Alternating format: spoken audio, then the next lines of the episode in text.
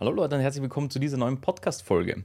Ich möchte mit dir heute durchgehen, wie du eben mehr Vertrauen gewinnen kannst äh, gegenüber deinen Kunden und eben auch, was du auf der Webseite machen kannst, damit man mehr Vertrauen aufbaut und einfach von Haus aus heutzutage schon ein bisschen einen Vorteil hat. Was meine ich damit? Es ist ganz einfach. Ähm, es gibt natürlich Wege und das, das spreche ich jetzt auch so natürlich ein bisschen aus meiner Erfahrung, was man tun kann, um einfach den Leuten da draußen mehr Vertrauen Vertrauen zu geben und einfach zu sagen, hey, das bin ich, das mache ich und genau, das sind meine Leistungen. Denn es ist einfach so, dass heutzutage sehr, sehr viel Konkurrenz vorhanden ist. Vor allem, wenn du im Bereich Webdesign unterwegs bist, deswegen ist das jetzt auch hier ein Thema, ist das natürlich ein ganz wichtiger Punkt, denn es gibt sehr, sehr viele Leute, die teilweise auch ähm, in ihrem Mix Webseiten anbieten, aber auch hundert andere Dinge tun. Das heißt, eine Website ist oftmals wirklich so ein, eine Leistung, die irgendwie so mitschwingt und für die meisten irgendwie so ein IT-Thema sind, ja, vor allem für die Kunden, die dann ähm, auch nicht wirklich viel halten von Websites. Und deswegen ist es aber wichtig, dass du von Haus aus einfach den potenziellen Kunden, die du gewinnen möchtest, einfach schon einen, einen Touchpoint gibst, den man hier auch nutzen kann. Und dazu habe ich mir drei Punkte eigentlich aufgeschrieben, womit du das schon relativ einfach tun kannst. Und das allererste, und das ist auch das aus meiner Sicht ähm, wertvollste bzw. stärkste heutzutage, ist tatsächlich der Content. Wir müssen uns vorstellen, wenn jemand nach einem Anbieter oder nach einem Dienstleister sucht, ja, also zum Beispiel nach mir, ähm, er möchte irgendwas im Thema Webdesign machen oder eine Webseite bauen, ist es natürlich so, dass er sich irgendwie vertraut machen muss mit der Materie. Und vielleicht sieht dieser Kunde jetzt auch diesen Podcast oder hört sich das mal an. Das heißt, er sieht, ähm, was ich tue, ja, wie ich über diese Themen spreche. Und das sind natürlich alles Themen, über die ich mir auch Gedanken mache. Und dementsprechend kann anhand des Contents schon mal entscheiden, ist diese Person, die da hinter der Kamera sitzt und etwas erzählt, ist die vertrauenswürdig, was macht die denn in Wirklichkeit, ähm, hat die eine Ahnung von dem, was sie spricht. Ja? Das heißt, habe ich überhaupt Ahnung von dem ähm, Business, von dem ich da überhaupt spreche? Was erkläre ich? Ja? Sind da vielleicht auch Punkte dabei, die eben ähm, sehr cool wirken? Und ich spreche jetzt hier natürlich im Speziellen über Webdesign und die Branche, aber tatsächlich ist dieses Mehrvertrauen ähm, auf der Webseite und auch für Kunden ist generell für alle Branchen ähm, gut. Ja? Das heißt, ich kann natürlich auch Content machen im Immobilienbereich, ich kann Content machen im Friseurbereich, ich kann Content machen im, ich weiß es nicht. Ja? Das heißt, sucht es euch aus, wo, in welcher Branche ähm, du gerade bist und macht darüber Content. Warum ist dieser Content dann so wertvoll? Ähm, der Content da kann man davon sprechen, er bietet einfach einen gewissen Touchpoint. Das heißt, er kann sich schon davor damit beschäftigen. Das heißt, mit mir beschäftigen sich Leute, während ich vielleicht schlafe ja, oder während ich ähm, gerade was ganz anderes mache oder Projekte mache. Dadurch kann man auch in einer sehr kleinen Firma, wie es bei mir zum Beispiel der Fall ist, ähm, wo man wirklich fast allein agiert, ist es so, dass äh, sich die Leute mit dir beschäftigen können. Das heißt, es ist ein super, eine super Möglichkeit, im Endeffekt ähm, auch die Akquise so ein bisschen einfacher zu machen. Denn die beschäftigen sich einfach schon davor mit mir und ich kann euch das auch aus meiner Praxis sagen. Also jeder Kunde, der bei mir anfragt, hat zumindest ein Video von mir gesehen oder hat sich damit mal beschäftigt. Das ist auch ganz klar, weil wenn sich der die Webseite anschaut und, und mich vielleicht nicht über YouTube kennt, ähm, sieht er auf der Webseite die Inhalte. Aber dazu kommen wir dann auch nochmal gleich. Das heißt, dieser Content schafft es sowohl im Kurzformat als auch im Langformat, ähm, als auch auf YouTube, als auch in einem Blogformat, schafft es hier einfach gewisse Touchpoints mir zu liefern, die es dem Kunden einfacher machen, eine Entscheidung zu treffen und das Vertrauen zu gewinnen. Denn wir dürfen nicht vergessen, wenn der Kunde zu mir kommt, sage ich dem, hey, eine Webseite kostet vielleicht 4.000, 5000 Euro oder irgendetwas. Und der wird sich denken, boah, also ob das, ähm, ob das gut ist und mm, ja, ist ja auch ein, irgendwie immer eine schwierige Sache, wie vertraut man dem Dienstleister, man braucht ja irgendwie eine Möglichkeit, dem Dienstleister zu vertrauen. Ähm, Reviews hat man schon gehört, kann man irgendwie faken, das heißt, irgendwas Geschriebenes kann man natürlich auch irgendwie gekauft haben. Und dementsprechend ist es aber nicht gefaked, wenn jemand zum Beispiel meine 400 Videos sieht auf YouTube oder ähm, auch meinen Content irgendwie auf TikTok oder auch auf Instagram oder sonst irgendwo und der weiß, hey, okay, ich rede über dieses Thema schon ziemlich lang und ich habe auch Ahnung davon davon. Dementsprechend Content wirklich ein starker Träger und das muss jetzt auch nicht so sein, dass du da, weiß nicht, so oft wie ich vielleicht etwas dann veröffentlichst oder mit einer gewissen Zeit das veröffentlichst, sondern dass du mal 10, 20 Videos hast oder auch auf deiner Webseite einfach Videos hast, die ähm, jemanden davon einfach in Kenntnis setzen, wie du bist, wie du als Person bist, wie agierst du, wie sprichst du vor der Kamera etc. Dann ist dieser Übergang nämlich zu dem ersten Gespräch oder Beratungsgespräch viel einfacher. Beim Punkt 2 ähm, möchte ich über das Portfolio sprechen, beziehungsweise deine Referenzen.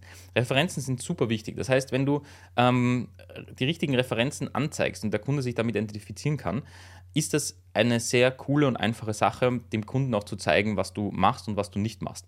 Das heißt, bei uns ist es zum Beispiel WordPress-Projekte. Ähm, ähm, ich konzentriere mich auch darauf. Webprojekte, oftmals, wenn schon jemand irgendetwas etabliert hat, das heißt, äh, eine gewisse ja, eine gewisse Aufrufanzahl ist vielleicht da relevant etc. Aber daran macht man auch schon das im Portfolio fest. Das heißt, man erklärt im Portfolio immer wieder so ein bisschen das Projekt und im, ich muss meins auch immer wieder anpassen. Ich komme auch selten dazu, aber es ist super wichtig und deswegen möchte ich dir als Tipp mitgeben. Das heißt, wenn du dein Portfolio aufbaust oder deine Referenzen zeigst, denk immer daran, welche Kunden möchtest du gewinnen. Das heißt, zeig die Kunden her, die irgendwie vom, vom Umfang her genau das haben, was du eigentlich ähm, vielleicht in der Zukunft auch als Projekt wieder haben möchtest. Und wenn man das macht, dann äh, sehen das die Kunden, die potenziell vielleicht Interesse bei dir haben. Und wenn die zum Beispiel sehen, boah, der macht ja nur riesige Webseiten, ja, die sehr komplex sind, dann wird der mit einer einfachen Webseite sich nicht bei dir melden und umgekehrt genauso. Wenn du einfache Webseiten machst, wird sich der dort nicht melden. Und dann noch viel spannender wird es im Portfolio, wenn du ähm, eben wir können da auch äh, immer so ein klassisches Beispiel von mir nehmen, wenn du ähm, Malermeister bist, möchtest du eben nicht äh, Dekorationen anbieten, vielleicht im Innenraum. Dementsprechend zeige eben nur ausgemalte Wände und eben nicht irgendwelche dekorierten Wände oder dekorierten Wohnungen, weil die vielleicht dann glauben, okay, du bist auch Raumgestalter. Oder auch andersrum, ähm, zeige zum Beispiel keine E-Commerce-Projekte. Das ist ein ganz klarer Grund, zum Beispiel, ich habe in meinem Portfolio nie E-Commerce-Projekte, weil ich die nicht mehr umsetze und auch nicht mehr umsetzen möchte derzeit. Das heißt, ähm, ich habe da ganz klar auch ähm, angezeigt, hey, wir machen keine Shops, wir machen nichts im E-Commerce-Bereich, da gibt es andere Experten. Und wenn mal doch eine Anfrage durchrutscht, ähm, ja, dann leite ich die meist weiter zu einer Partneragentur.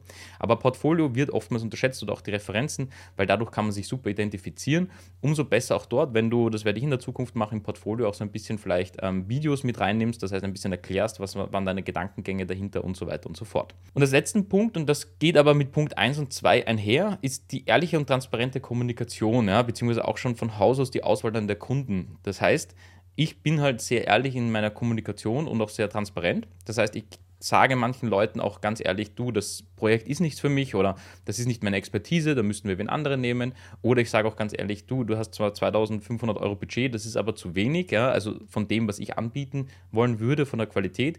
Und ich würde auch dem Kunden ehrlich sagen, wenn er zum Beispiel 3000 Euro Budget hat, würde ich ihm auch sagen, du, können wir machen, aber wir müssen dafür ein paar Leistungen wegstreichen. Das geht sich halt nicht aus, ähm, würde aber trotzdem das Beste für den Kunden wollen.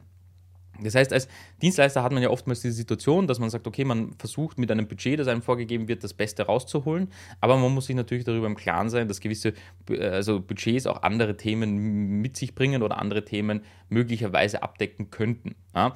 Deswegen möchte ich hier auch nur sagen, dass es äh, natürlich sehr wichtig ist, ähm, dass man ehrlich und transparent auch kommuniziert. Eine Möglichkeit ist da zum Beispiel im Kontaktformular direkt anzugeben, welche, welche Budgetgrößen man überhaupt annimmt, ähm, was man überhaupt macht und hier auch nochmal vielleicht äh, doppelt und dreifach aufklärt. Einfach, dass der Kunde weiß, okay, das, das ist kein Thema, ist alles gut, ähm, äh, das da werde ich mich melden oder ich werde die, die, mal die Werbung ausfüllen und vielleicht dann nochmal mit dem Nikolaus sprechen, ähm, ob das Ganze Sinn macht.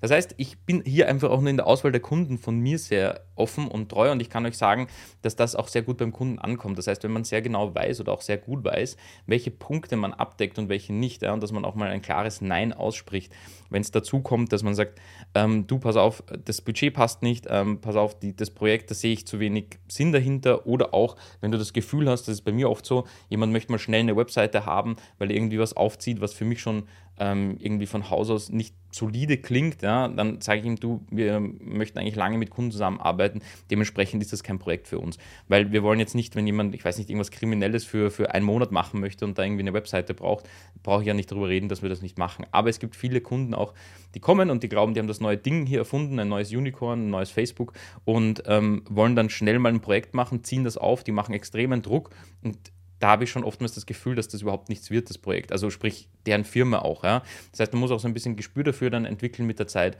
Ähm, wer will da langfristig was aufbauen? Das merkt man aber relativ schnell. Und da kann ich dir auch empfehlen, nur auf diese Kunden dann ähm, ja, sich zu konzentrieren, ja? weil das dann zwangsweise auch dein Portfolio ausmacht. Du willst nicht Webseiten in deinem Portfolio haben, die immer anders sind, ähm, umgebaut werden, ähm, äh, wieder gekillt werden und wieder Neues kommt, etc.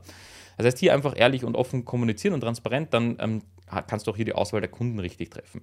Das heißt, zusammengefasst, drei Punkte, ähm, Content, Portfolio und, und die ehrliche und, und, und, und transparente Kommunikation, weil Punkt 3 fließt natürlich auch so ein bisschen in den Content mit rein, also so wie es bei mir.